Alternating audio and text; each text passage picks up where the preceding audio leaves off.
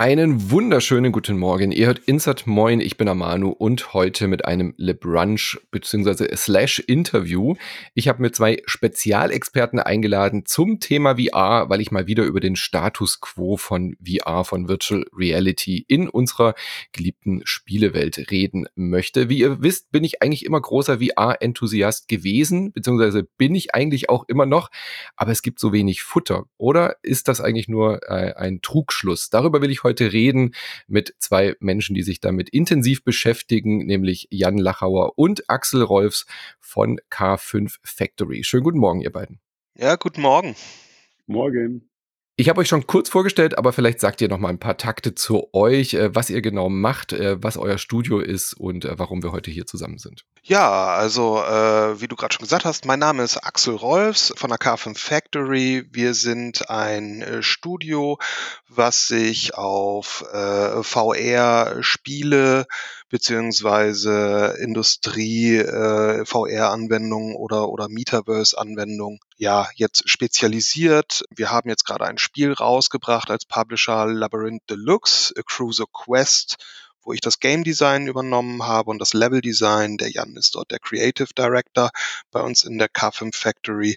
Uns gibt es seit 2018. Wir kommen aus einer Unternehmensgruppe, die eher im Film-Weltvertrieb, in der Filmproduktion international äh, vertreten ist, und zwar die K5 Media Group mit ihrem Label K5 International. Äh, das soll jetzt aber hier jetzt nicht der Fokus sein. Ähm, ja, genau. Ich bin der Jan Lachauer. Ich komme ursprünglich aus dem Trickfilm. Genau, habe äh, mehrere Filme für den BBC gemacht und während ich eben an Filmen gearbeitet habe, äh, an meinem Debütfilm 2012 bin ich auch schon mit VR in Kontakt gekommen über den damaligen Oculus Kickstarter. Mhm. Und mich hat das Thema halt sehr interessiert, weil ich dadurch, dass ich Animationsfilm gemacht habe, eh schon mich viel mit virtuellen äh, Welten und äh, Animationen, 3D-Figuren und all dem beschäftigt habe. Da war quasi der Schritt für mich in die VR-Welt relativ einfach und genau, früher, also als Kind natürlich schon viele PC-Games gespielt und das interaktive Storytelling hat mich damals besonders gereizt, auch eben in einem immersiven Format. Und da bin ich eben seit, äh, ja, ich würde sagen 2016 damit beschäftigt. Und äh, genau, seit 2018 gibt's die K5 Factory und da mache ich das inzwischen auch hauptberuflich als Creative Director. Jetzt habt ihr ja gerade ein neues Spiel veröffentlicht, Labyrinth Deluxe, hast du ja gerade schon gesagt. Äh, sag vielleicht mal ein, zwei Takte dazu, was man da genau macht und dann würde ich gerne darin überleiten, dass ich euch frage, warum macht man denn VR-Spiele? Ähm, würdet ihr nicht mehr Geld verdienen, wenn Labyrinth Deluxe ein, ich sag mal in Anführungszeichen, normales äh, Spiel wäre und nicht ein VR-exklusives Spiel? Bei Labyrinth Deluxe, äh, Cruiser Quest, äh, spielen wir die Space Truckerin Robin, die äh, auf dem Weg zurück äh, zur Erde in einer Art äh, Time Loop, äh, Wurmloch, Time Warp äh, reingezogen wird und in einer tempelartigen ähm, Umgebung wieder aufwacht. Äh, dort ist sie allerdings Gott sei Dank nicht alleine, sondern hat ihren äh, AI-Sidekick Friday dabei ähm, der sie dabei unterstützt, äh, dort wieder nach Hause zu kommen, zu ihrem Raumschiff hoffentlich, äh, wo sie allerdings mehrere Räume durchqueren muss. Äh, darüber dann äh, bei dieser Reise erfährt, so, okay, warum sind diese Tempel eigentlich da und, und was verbirgt sich dahinter, warum ist sie da und äh, wie sie durch diese Räume kommt und dazu muss sie dann halt äh, quasi Lichtphysik-Rätsel lösen, indem sie dann halt äh, ein Laserstrahl quer durch Räume über verschiedene spiegelartige Dinge ähm, spiegeln muss, um dann halt äh, einen ganz bestimmten Kristall zu treffen, damit äh, das nächste Gate aufgeht und der nächste Raum hoffentlich äh, ihr Raumschiff dann äh, wieder zu erreichen ist. Und ähm, ja, das, das Besondere bei dem Spiel ist halt auch, dass man in der Locomotion jetzt nicht unbedingt einfach nur geradeaus, rechts, links oder sich halt äh, wie im VR gewohnt halt bewegen kann, sondern man kann sich halt auch ein bisschen, weil man ja im Weltall ist, äh, umherjumpen und äh, quasi sich auch an die Decke oder an die Wände teleportieren, dort rumlaufen. Und insofern wird es dann natürlich ganz schön interessant, wenn dann halt nicht nur Spiegel auf einer Ebene, nämlich vor und hinter und neben einem sind, sondern halt auch an den Wänden und an den Decken und der Strahl dann halt wirklich äh, komplett ähm, ja verrückt durch den Raum geleitet werden muss. Und insofern ist es schon etwas äh, anspruchsvoll, nachher äh, den Überblick zu behalten bei diesen Räumen. Mhm. Klingt spannend. Also ich, ich, mag ja VR. Ich bin ja, wie gesagt, äh, großer VR-Freund. Ähm, aber wie groß ist denn die VR-Zielgruppe? Also habt ihr euch da vorher, habt ihr da aktuelle Zahlen? Wie viele Menschen sind potenziell eure Zielgruppe für ein VR-exklusives Steam-Spiel?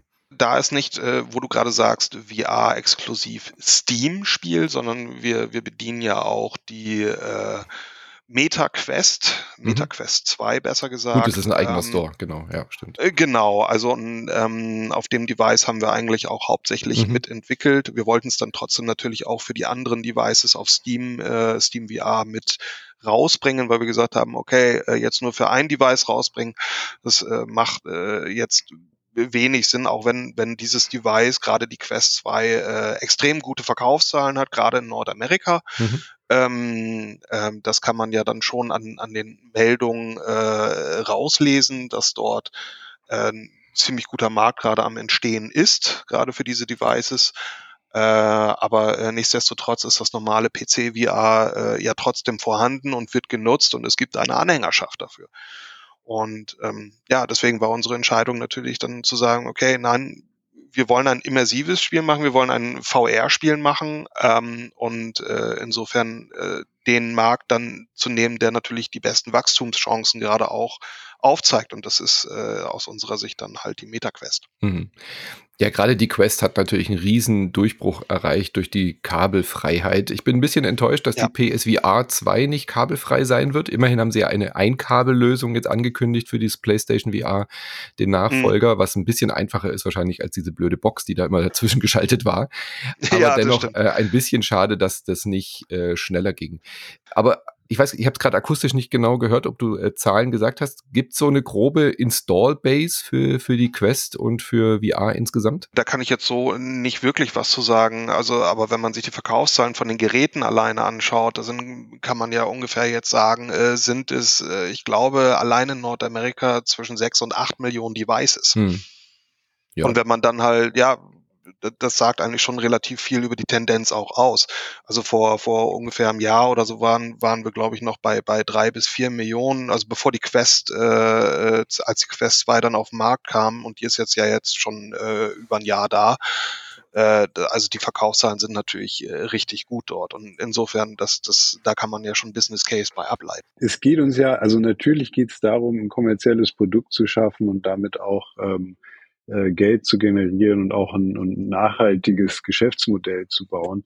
Aber wir waren halt bei der K5 Factory und inklusive unserem ähm, Geschäftsführer Oliver Simon, wir waren halt von Anfang an daran interessiert, auch diesen neuen Markt für uns zu äh, erobern mhm. letzten Endes. Und da gehört natürlich auch ein Investment rein.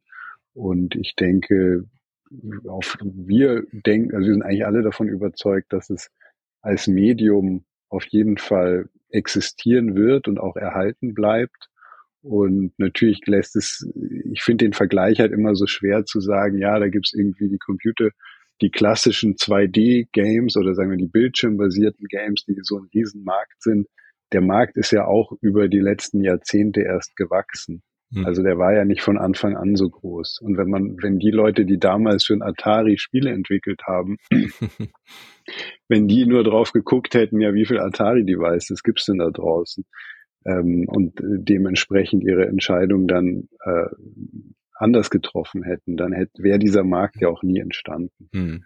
Also ja, ich glaube, das Ganze braucht Zeit. Es ist alles ein bisschen gehypt am Anfang gewesen, der riesen neue äh, Gaming-Markt. Das braucht auf jeden Fall länger, glaube ich. Aber mh, hm, für uns auf jeden Fall ein interessantes Feld. Hm.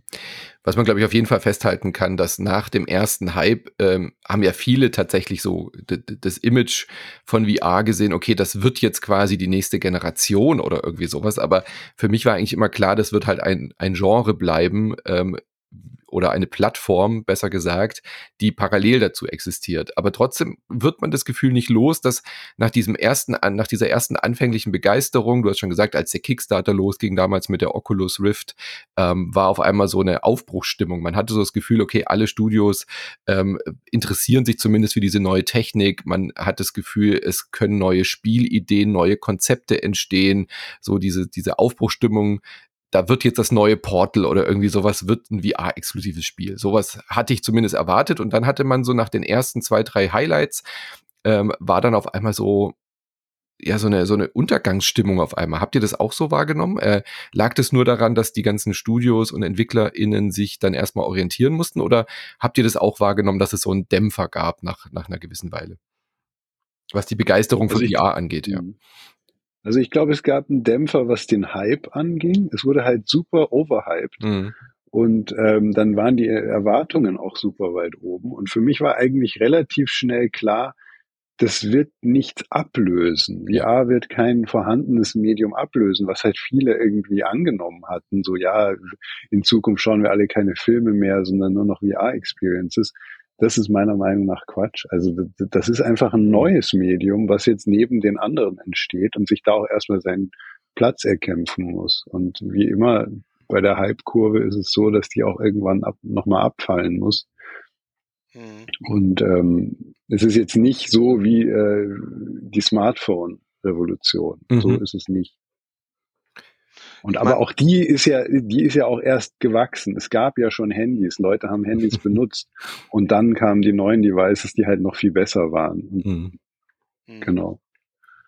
Es hängt ja vielleicht auch ein bisschen damit zusammen und, und das, äh, also ich meine, gerade als der VR-Hype äh, losging, also dieses PC-VR oder halt auch für die Playstation, äh, wie du selber ja auch schon sagtest, es ist halt kabelverbunden, es ist jetzt äh, dann doch noch etwas starrer. Man braucht die ganze Technik drumherum noch. Ähm, so und, und da ist ja jetzt dann im Endeffekt mit Meta auch äh, der nächste Step gegangen, dass man die ganze Geschichte halt kabellos hat und man kann es eben kurz schnell transportieren, mit zu Freunden nehmen oder halt einfach rausgehen oder oder in, in einer freien Minute das Ding eben kurz anschalten. Innerhalb von zehn Sekunden fährt das Ding hoch und äh, man kann es halt nutzen. Das ist so ich glaube, das ist schon eine neue Stufe, äh, die dadurch erreicht wird. Und ähm, ich denke, dem Ganzen auch äh, ein wenig mehr seinen Platz vielleicht auch zeigt für die Zukunft. Hm.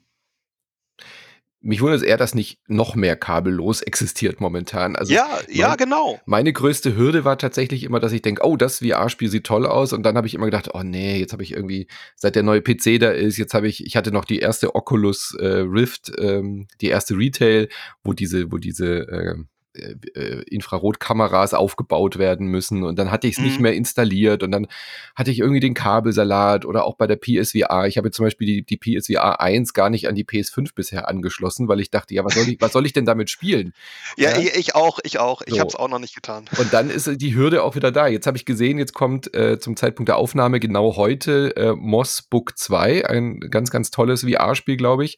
Und, und ich denke so, oh nee, jetzt muss ich wieder diese Kamera suchen. Wo habe ich die denn jetzt versteckt? Also also ich würde mir wünschen, dass VR noch leichter zugänglich war. Ich habe selber immer eine ganz, ganz große Hürde gespürt und selbst ich als jemand, der voll Bock hat auf VR. Und ähm, ja, deswegen glaube ich, da die, die Zukunft ist kabellos, definitiv. Ja, also da, das denke ich auch. Also bei, bei äh, um, um nochmal zur PSVR 1 zurückzukommen, ähm, also das Ding halt aufzubauen und so. Ich tue mich da auch immer wieder ein bisschen schwer mit und seit ich die Fünfer äh, habe, ähm, momentan ist die PS-Brille dann doch eher im Schrank mhm. zu finden bei mir, aber ich sage mal Resident Evil 7 in VR, ich habe es geliebt. ich habe jeden Schreck davon geliebt, aber ich hatte ein, zwei, drei Momente, ich gebe es auch zu, wo ich echt Angst dann im ersten Moment hatte, natürlich wegen dem Spiel und im äh, zweiten Moment Angst um meine Anlage, weil ich nicht wusste, bin ich jetzt zu weit gesprungen und habe alles aus der Wand mhm. rausgerissen. Mhm. Das ist aber ein gutes Stichwort. Äh, Resident Evil 7 war eins der wenigen Spiele, die man so als Hybrid spielen konnte. Also wenn es einem zu gruselig war, konnte man die Brille absetzen und einfach normal in Anführungszeichen weiterspielen. Ähm, ja. das, das wundert mich auch aus eurer Entwicklersicht. Warum wird das so selten gemacht, dass man einfach sagt, hey, wenn du Bock hast, spring in VR. Ähm, X-Wing vs. TIE Fighter hatte das doch noch das letzte, da dieses Rebellion oder wie das hieß. Da konnte man dann einfach mal sich in den X-Wing reinsetzen, was fantastisch war. Ähm, aber mhm. hatte dann irgendwie vielleicht, wenn einem doch ein bisschen Motion Sick wurde, konnte man einfach in 2D weiterspielen. Warum wird das so wenig gemacht? Ja, ich glaube, da gibt es eine relativ einfache Erklärung, weil natürlich die Interaktionsmodelle in VR ganz andere sind wie mhm. am PC. Also ähm, und, und das ist natürlich ein Riesenaufwand, das dann auch für zwei komplett unterschiedliche Eingabemedien äh, zu, zu designen. Und nicht nur Eingabe, also auch generelle Interaktion mit der virtuellen Kamera und so. Ein, ein super Titel, der eigentlich auch genau in die Sparte fällt, ist ähm, Alien Isolation. Mhm was ja ganz ursprünglich als VR-Game entwickelt wurde, aber dann als nicht-VR-Game released wurde. Und dann hat eben jemand dieses VR-Mod Mother VR gebaut und damit lässt sich es dann doch wieder in der Brille spielen. Und das habe ich also das ist für mich eine der besten VR-Games, die ich bisher gespielt habe, muss ich ehrlich sagen. Man merkt dem und Spiel auch an, dass es für VR entwickelt wurde, finde ich, weil es ja doch äh, genau. keinen Kampf hat und so und einfach von dieser Atmosphäre lebt. Ja, sehr, sehr schade, dass sie das sich nicht durchgezogen haben. Genau, aber wie gesagt, über das Mod kann man es mhm. spielen und es ist halt wahnsinnig. Also das kann ich wirklich jedem empfehlen, der Lust auf Stealth-Spiele hat. Und warum ich jetzt drauf komme, das ist halt zum Beispiel ein Thema. Wenn man ein Stealth-Spiel am PC entwickelt, hat es halt komplett andere Funktionsweisen, als wenn ich es in VR entwickle, weil mhm. es so mhm. sehr um diese Fortbewegung in der Welt geht. Und wie in VR gibt es ja die verschiedenen Bewegungsmodi wie Teleportieren oder Linear und so weiter, was aber gerade bei einem Stealth-Spiel einen extremen Impact aufs Gameplay hat. Also Genau, also es ist einfach sehr komplex für, für, für zwei Plattformen gleichzeitig zu entwickeln. Ja. Und aber äh, Alien Isolation kann ich sehr empfehlen. Nehmt uns doch mal ein bisschen mit in die Entwicklung. Wie geht man an die Entwicklung eines VR-Spiels ran, auch aus eurer äh, Erfahrung jetzt heraus? Äh, du hast ja schon ein paar Dinge angesprochen mit äh, Eingabe, Steuerung, Fortbewegung und so weiter. Aber da gibt es ja sicherlich noch viele andere Dinge, gerade Thema Motion Sickness, ähm, räumliches Empfinden und so weiter. Wie, wie muss man da anders rangehen von Game Design und von Entwicklungsschritten her? Also da würde ich sagen, äh, also im, im Grunde genommen, am Anfang ist immer die Idee. Äh, das ist ja ganz klar. Aber dann muss man halt, äh, also wir, wir haben dann halt drauf geschaut, okay, funktioniert unsere Idee und äh, dann müssen wir halt diese Idee erstmal in kleine Teile runterbrechen und gucken, ähm, funktioniert die einzelne Spielmechanik überhaupt, die wir uns da überlegt haben. Und ähm, äh, da, da tastet man sich dann halt im Endeffekt Stück für Stück äh, immer weiter an ein größeres Bild heran durch, durch Tests in der Brille, wo man dann halt auch Funktionen wieder verwirft oder sagt, nein, das funktioniert überhaupt nicht so, äh, weil man da überhaupt nicht mit in der Brille äh, klarkommt. Und zum Thema Motion Sickness ist es dann, ja, es ist äh, gerade bei Labyrinth ist es natürlich schon sehr anspruchsvoll gewesen, ich glaube, da, da pflichtet mir Jan sicherlich bei, äh, weil wir halt quer durch die Räume und die Perspektiven halt auch wechseln. Wir springen an, an die Decke, wir springen an die Wände.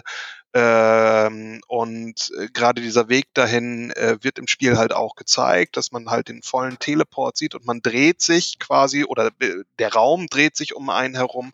Das heißt, äh, da hatten wir am Anfang bei einigen Testläufen schon ähm, ja, ich sag mal, äh, das Thema Motion Sickness ganz oben stehen, wo, wo man dann halt gucken muss, okay, wie gehen wir damit um? Also geben wir dem Spieler dann halt die Möglichkeit, zum Beispiel äh, den Teleport auszuschalten. Mhm.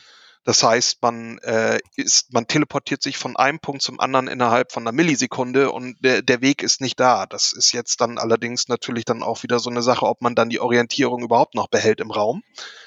Äh, oder man, man äh, versucht eine Vignette. Es gibt ja auch, ähm, wenn man ein bisschen Recherche macht, ja auch dieses Thema Motion Sickness ist ja nicht neu und es gibt mehrere Ansätze, wie man diese äh, ja auch mildern kann bei äh, äh VR-Spielen. Und mhm. ähm, insofern haben wir da halt auch unsere ähm, Tests gemacht und ähm, ich denke, wir haben eine ganz gute ganz gute Lösung dafür gefunden. Je nachdem, äh, wer er spielen möchte, wie er spielen möchte, gibt es halt mehrere Optionen bei Labyrinth.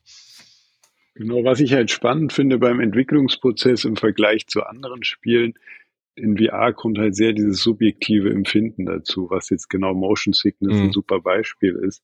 Wenn du jemanden vor einem Bildschirm sitzt, ist eigentlich die, das Empfinden der jeweiligen Person oder des Spielers relativ ähnlich.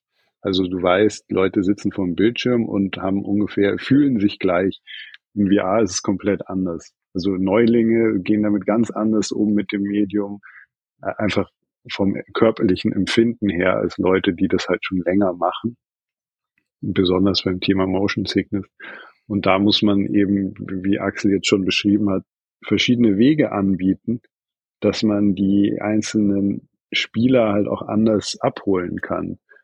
Und das ist zum Beispiel auch was, was relativ neu ist, weil früher gab es einfach verschiedene Schwierigkeitsgrade Jetzt muss man auch noch verschiedene Interaktionsmodi anbieten. Mhm.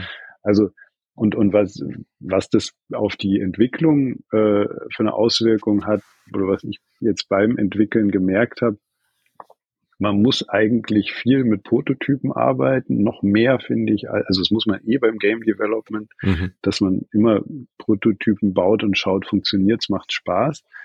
Aber hier ist halt nochmal extra, du musst es immer in der Brille testen. Mhm. Das ist halt, ja, genau, du kannst nicht einfach auf Play drücken in Unity und dann mal kurz spielen, sondern also am Bildschirm, während du noch irgendwie am, am Code rumarbeitest, sondern du musst es immer in die Brille laden und in der Brille testen, weil nur da hat man die wirkliche, äh, ja, das wirkliche Feedback und die, den Gegencheck funktioniert's oder funktioniert's nicht. Hm. Ja klar, nochmal mehr Zeit einplanen für Testen und Ausprobieren, wenn man in der Brille ist. Könnte man in der Theorie nicht sogar eigentlich gleich in der Brille bleiben? Also äh, mhm. wäre ja eigentlich jetzt nicht so abwägig, oder? Man könnte sich ja da auch ein Codefenster einblenden, weiter tippen. Stelle ich mir genau. jetzt so genau. naiv vor und äh, direkt im Level stehen und äh, irgendwie Wände hochziehen und so weiter und so fort. Das ist eigentlich ja. ganz lustig, dass du das erwähnst. Weil wir hatten bei Labyrinth Deluxe ja tatsächlich auch einen äh, Level-Editor in der Brille mhm. entwickelt. Mhm. Genau, Axel, du kannst ja kurz was dazu sagen. ja, also äh, wie Jan meinte, ein Level-Editor äh, war zu einem gewissen Zeitpunkt äh, im Projekt auch äh, mit enthalten, wo auch ähm, ich sag mal, Testlevel drin entstanden und das äh, war auch eigentlich äh, super. Allerdings im, im, im Laufe äh, des Projektes haben wir natürlich schon dann ähm, gesehen, okay, wir müssen unseren Fokus halt äh, beibehalten und äh, da leider, leider, leider äh, wurde der Level Editor dann halt nicht weiter mitentwickelt, aber es war ähm, großartig, Levels direkt in VR zu entwerfen und ähm, ich habe es dann im, im weiteren Verlauf auch immer wieder sehr geschätzt. Also die Arbeit in Unity, die Level aufbauen, okay, aber dann gehst du in die Brille rein und merkst, okay, nee, das funktioniert doch nicht so, wie, wie man sich das überlegt. Aber wenn man jetzt dann halt äh, das nochmal um die andere Ecke baut oder wie auch immer, ähm, und dann die Brille wieder aufsetzt, dann, dann merkt man so, wow, okay, das, man sieht es zwar in 3D in Unity, aber es ist trotzdem nochmal eine komplett andere Welt, wenn man dann äh, durch das Level geht, äh, was man da gerade auf dem 2D-Bildschirm gebaut hat. Hm. Und da ganz kurz noch was dazu gesagt. Also das, dieser Editor wurde komplett entwickelt, aber da haben wir halt auch wieder gemerkt, es ist ein Unterschied, so einen Editor zu entwickeln, dass du ihn als Developer oder als Game Designer mhm. verwenden kannst oder einen Editor zu entwickeln, den man auch wirklich der Öffentlichkeit zugänglich macht. Mhm, das klar. ist dann wieder genau das Gleiche. Man muss ganz viel UX äh, polieren. Also und, und Benutzer-Experience, Benutzerführung. Genau. Mhm. Ja, ja, logisch. Du, du, musst ja dann noch, du musst ja quasi nochmal ein Tutorial machen für einen Level-Editor. Äh, ja, ja es, ja, es, wäre dann ja schon eher ein World-Building-Tool mhm. gewesen und äh, äh also deswegen den Fokus halt irgendwie beibehalten. Obwohl es halt ich hätte es gerne gesehen. Ich glaube, Jan äh, hätte es auch sehr gerne gesehen. Aber ja, vielleicht kommt er noch. Genau, kann ja noch ja. Kommen, ja. Wenn ihr euch das wünscht, dann schreibt K5 Factory an, genau. Ähm, aber kennt ihr das vielleicht aus anderen Studios oder so, die jetzt ein äh, 2D-Spiel oder also ein 3D-Spiel für den Monitor entwickeln, dass die VR auch nutzen? Ähm, also keine Ahnung jetzt, was ist ich, das neue Tomb Raider oder sowas wird entwickelt und ähm, äh, dass dann Creative Director oder äh, Level Editor irgendwie im VR sich das anschauen, um die Größenverhältnisse? Wird sowas genutzt eurer, äh, eurem Kenntnisstand nach oder ist es gar kein Thema in der Entwicklung? Du meinst jetzt für einen, für ein bildschirmbasiertes ja. Spiel VR-Tools? Weil man ja wirklich drin mhm. steht und sich das viel mhm. besser vorstellen kann. Also kann ja auch als äh, Creative Mensch irgendwie total inspirierend sein, dann in dieser Welt zu stehen und da die, die, die Welten zu bauen, mhm. oder nicht?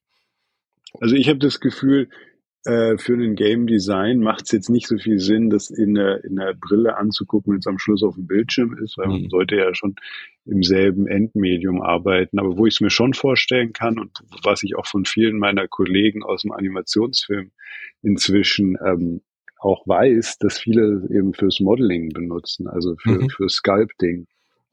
Weil äh, Sculpting ist ja so, so die heutige Art, wie man 3D-Modelle macht. Also man, man, das ist so ein bisschen wie Ton, wenn man einen, einen Knete oder einen Tonklotz äh, verformt. Und das geht natürlich viel besser, wenn man direkt mit den Händen äh, im Raum arbeiten kann, als wenn man da über die Maus und die Tastatur am Bildschirm mhm. arbeiten muss. Also für solche Skizzen ist, glaube ich, VR ein super gutes Medium, weil es halt auch wirklich sehr intuitiv ist. Ich weiß noch, als ich meinem Vater einmal die Brille gegeben habe und er dann ähm, äh, hier, wie heißt es nochmal, Tilt Brush, das war mhm. halt sehr intuitiv in der Nutzung. Und äh, dasselbe hätte er sich viel schwerer getan, eine 3D-Form zu gestalten, äh, wenn er das mit Maus und Tastatur am Bildschirm hätte machen müssen. Ja, ich kann mich noch daran erinnern, wie ich in den 90er, 2000er Jahren versucht habe, meine ersten 3D-Modelle zu machen. Also ich wäre froh gewesen, dann wirklich auch mit Motion Controls irgendwie in 3D etwas zu formen und zu, zu bilden. Also das kann ich mir gut vorstellen, dass das für Sculpturing und für 3D-Modelle äh, auch was geworden ist. Ihr habt eingangs oder, oder ein wichtiges Tool geworden ist. Ihr habt gesagt, äh, ihr habt ja auch Business Cases. Also gerade in der Industrie ist VR, glaube ich, schon sehr viel mehr verbreitert, äh, verbreiterter, oder? Also wenn ich mir vorstelle, Architekturbüros oder auch äh, klar Autofirmen, die dann ihre Modelle in 3D gestalten, anschauen, wo man wirklich drum rumlaufen kann. Äh, wie ist da so der Stand der Branche? Also ich denke, in der Industrie wird das sehr viel verwendet, gerade so große Firmen, bei denen es halt schwierig ist, ähm, Prototypen, also reale Prototypen mal eben zu bauen. Hm. In der Wartung, im Training wird sehr viel verwendet, also Deutsche Bahn und solche Unternehmen, die machen ganz viel in VR, damit die äh, Mitarbeiter halt wissen, wo am Zug muss ich jetzt welchen Schalter wie benutzen. Da kann man ganz viel im Vorhinein schon ähm, schulen. Und ähm, genau, ich denke, eben wenn immer es schwierig ist, ein, Training am realen Objekt zu machen, weil es vielleicht jetzt nicht vor Ort ist oder so, ist VR auf jeden Fall viel genutzt. Beim, beim Trickfilm und so auch? Du hast äh, da auch ein bisschen Erfahrung? Hm.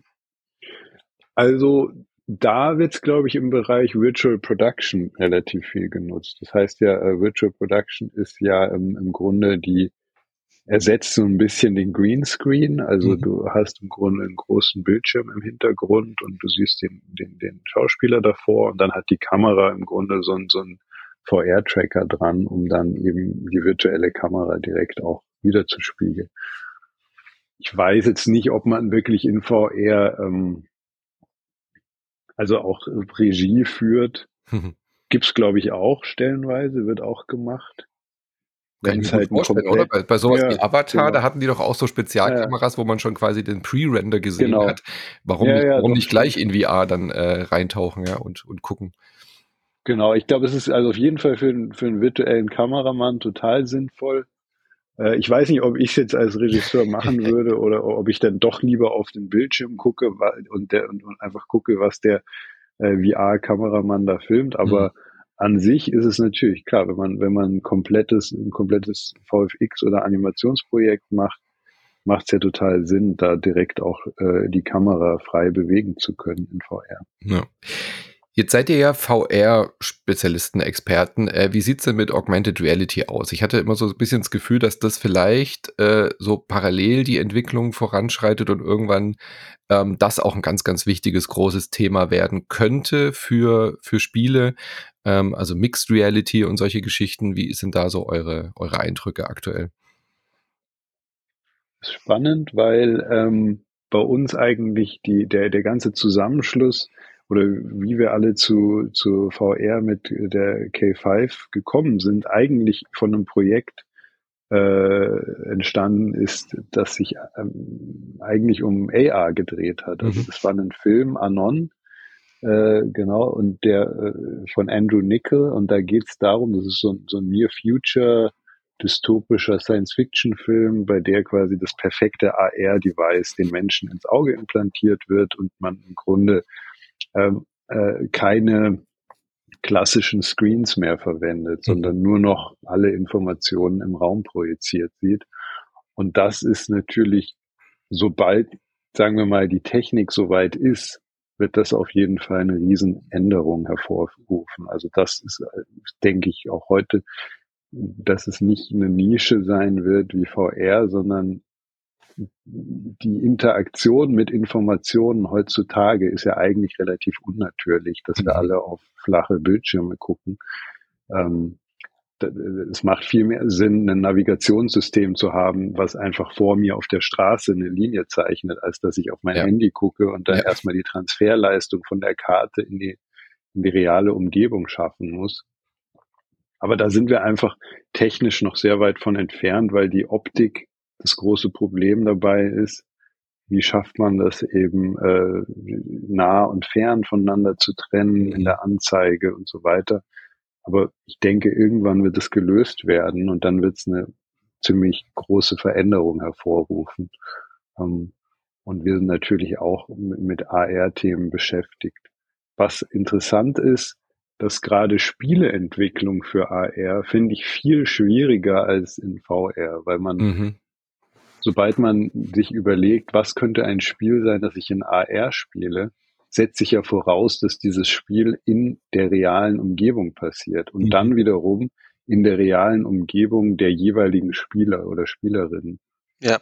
Und dann muss man ja im Grunde ein Leveldesign total prozedural machen, indem man sagt, ähm, egal wo diese Person gerade ist, sie, sie kann dieses Spiel spielen.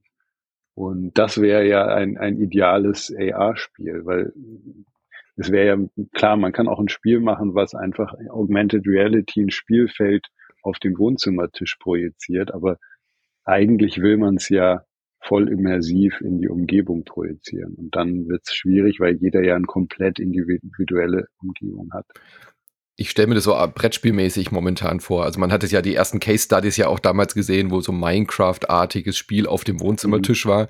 Das ist ja nicht so weit weg von dem Brettspielaufbau oder von dem Lego-Aufbau. Äh, das ist leicht abzubilden, aber du hast schon gesagt, so was eher Größeres, äh, da, da muss ja dann irgendwie alles mitberechnet werden. Aber bei VR wird ja völlig akzeptiert, dass ich erstmal meinen Wohnzimmertisch wegräume und mir so ein Safe Space quasi mache, in dem ich rumturne. Das könnte man für AR dann ja quasi auch verlangen für irgendwie größere, actionreichere Spiele, wo ich irgendwie äh, mich hechten will, äh, drehen muss und irgendwie ballern möchte.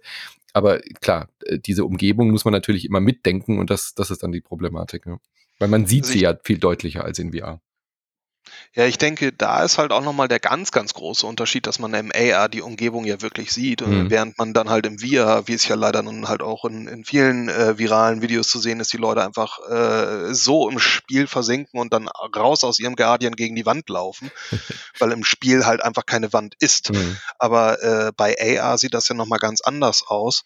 Und ähm, zum ich würde gerne den Punkt nochmal vom Brettspiel aufnehmen. Das ist natürlich total super, dann ein AR-Brettspiel zu haben, aber viel spannender ist es dann ja auch, die, die Umgebung mit einzubeziehen und dann halt äh, ja nicht starre Objekte, sondern bewegende Objekte dann halt in, in, in das Game Design mit reinzunehmen und zu gucken, okay, wie kann der Spieler in seiner Umgebung mit den bewegenden äh, äh, Objekten interagieren zum Beispiel. Und äh, da, da kommt dann halt die Problematik wieder rein, äh, im Sinne von, okay, wenn da jetzt aber auch eine Wand ist oder ein Stuhl oder wie auch immer, äh, kann die Software das erkennen äh, dass da jetzt wirklich eine Wand ist, dass äh, oder oder äh, wie kann der Spieler dieses Spiel dann dort spielen. Ähm, und da sind wir im VR natürlich mit ganz anderen Möglichkeiten. Dann entweder machen wir eine Seated Experience oder ja, wie einige Leute in den USA äh, äh, ihre, ihre komplette Garage äh, mhm. auseinanderräumen und dort äh, eine kleine Bar, einen riesigen Flatscreen aufhängen und dann haben die eine große Play Area. Also das ist ja auch schon totaler Wahnsinn. Und das machen ja nicht nur ein oder zwei, das scheint ja wirklich so ein, so ein ganz kleiner Trend. Also wenn man in einigen Quest-Gruppen unterwegs ist, äh, sieht das ja schon sehr interessant aus, was die da für Play-Areas sich äh, aufbauen. Hm. Die haben halt den Platz dafür. Äh, mit, mit den Freiburger Mieten kann ich mir das momentan nicht vorstellen, eine Garage nur für VR anzumieten. Da, da bräuchte ich noch ein paar mehr Patreons, bitte. Ja, ich glaube, in München ist das auch noch nicht so der Hit. Ja. Das ist definitiv ein Problem hier. Ich, es ist so schon immer eng, viel zu eng hier für VR eigentlich, aber ja, ich weiß, was du meinst. Ähm, ja gut, ich meine, ansonsten lädt man sich äh, die App einfach auf, auf äh, die mobile Einheit runter und geht in den englischen Garten. Genau, das kann man auch machen. Äh, man, darf, man hat ja VR auf, man sieht ja die anderen nicht, wie sie einen dann angucken. Ja. Äh, genau. ja, also AR finde ich wirklich schwierig. Ich finde es unfassbar faszinierend, dieses Thema. Und ich äh, glaube auch, so wie ihr das gesagt habt, dass wir diese, dass, dass Information, die uns vermittelt wird, äh, gerade äh, ähm, Guidance und im Auto und solche Geschichten. Das wird von EA, glaube ich, sehr geprägt werden die nächsten Jahre. Aber bei Spielen stelle ich es mir auch schwierig vor. Ich glaube nicht, dass dieses äh, Spielen auf dem Monitor ähm, groß wegfallen wird. Also ich glaube auch nicht, dass AR das ersetzen wird in irgendeiner Form, oder? Da gibt ihr mir wahrscheinlich auch recht, dass das ein weiteres Spiel, äh, Spielgenre werden wird, mit AR zu interagieren, aber nicht das klassische Spiel ablösen wird auf dem Monitor. Ja, ja, also äh, sehe ich ähnlich. Also komplett ablösen sehe ich es nicht. Viele Spiele sind ja auch gar nicht vorstellbar in AR. Also wie soll denn das neue Uncharted aussehen, was ich nur in AR spielen soll? Also muss ich, kann ich das dann nur im Urlaub spielen, wenn ich in Ägypten bin, oder? ja, guter Punkt. Aber gen äh, genau das, äh, das sind ja dann im Endeffekt auch die Aufgabenstellungen und, ähm, und, und äh, ja, die, die, die Chancen, die man vielleicht dann auch noch mit AR-Technologie in Zukunft dann nochmal herangehen kann und gucken kann, okay, was gäbe es denn für Möglichkeiten, ein, ein Uncharted zu machen? Mhm. Oder, oder ein Uncharted äh, Spin-off vielleicht. Ähm, äh, wer weiß. Ja. Nochmal einen Schritt zurück, also nicht einen Schritt zurück, sondern nochmal ein Thema zurück zu VR, zu eurem Fachgebiet wieder. Ähm, ihr habt ja jetzt auch die Meta-Quest schon angesprochen, die frühe Oculus-Quest, äh, jetzt eben von Meta ähm, gebrandet ist auch. Die hat ja schon ein bisschen weniger Power als jetzt, äh, was die PC-Leistung vorher war. Also VR war ja immer ein sehr hardwarehungriges Thema. Ähm, Alex zum Beispiel habe ich angefangen, mir wurde etwas übel, weil meine Grafikkarte nicht schnell genug war. Jetzt habe ich eine schnell genug Grafikkarte und jetzt switchen aber alle auf die Mobile-Chips äh, rum, nämlich die Meta-Quest. Äh, ist das nochmal ein arger Rückschritt gewesen für die Entwicklung von VR-Spielen? Klar sind die stärker geworden, die mobilen Prozessoren, aber es ist ja im Endeffekt doch nur in Anführungszeichen ein Smartphone-Chip, der da drin steckt. Also ich finde, es geht ja in erster Linie, also das ist jetzt nur meine Meinung, aber es geht in erster Linie um ein cooles Gameplay, eine coole Story.